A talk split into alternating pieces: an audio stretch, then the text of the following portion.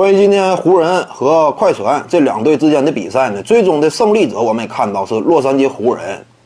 有些观众呢就讲，哎，看来湖人队啊这赛季争冠有望。别看说洛杉矶快船牌面整齐，但在强悍的勒布朗詹姆斯面前，那也是不行，也得甘拜下风。嗯，似乎说呢，这场比赛的胜利让很多湖人球迷啊燃起了对于这支球队啊今后整个季后赛征程的过高期待。但是客观来讲啊。之所以有这种期待呢，一是这场比赛打的确实不错。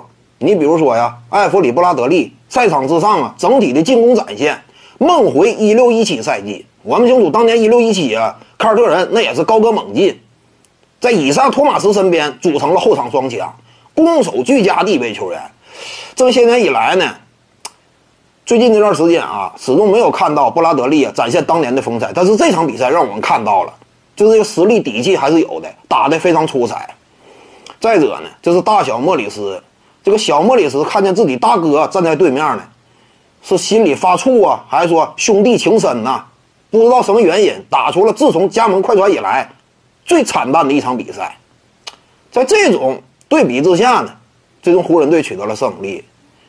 但是我感觉呢，就是由于啊，洛杉矶湖人是目前球迷最为关注的一支球队。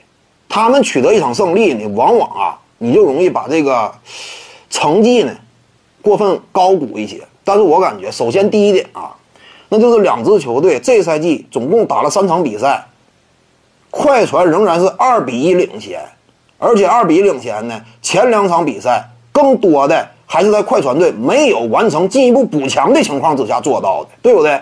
之前两场比赛干掉湖人那会儿，快船队莫里斯、雷吉、杰克逊。都没来呢，那会儿人家人员还少的情况之下，并且两位核心甚至第一场比赛都有一位不在的情况之下，都赢了你两场，打的还相对轻松。湖人这块咬着后槽牙，之前两场比赛也输了，而现在这场比赛，别看说湖人赢了，但其实客观来讲啊，你就两队的真实的能力储备这个整体走势来看，快船队是走向向上的一条曲线的。雷吉、杰克逊、小莫里斯在季后赛当中都能有作为，而且呢，目前引进了乔金诺啊。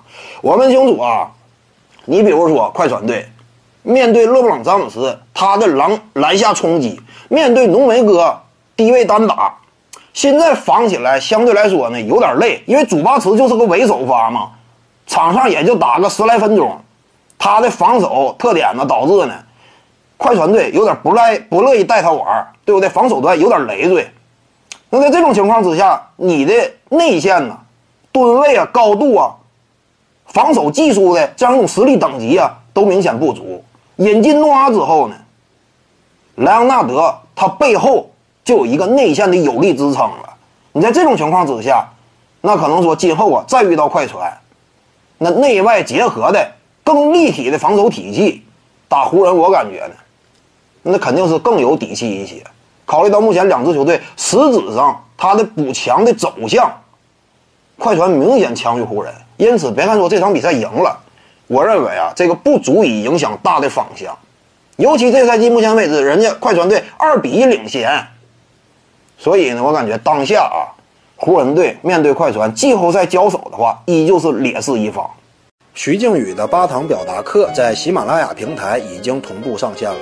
各位观众要是有兴趣的话呢，可以点击进入到我的个人主页当中，在专辑页面下您就可以找到它了。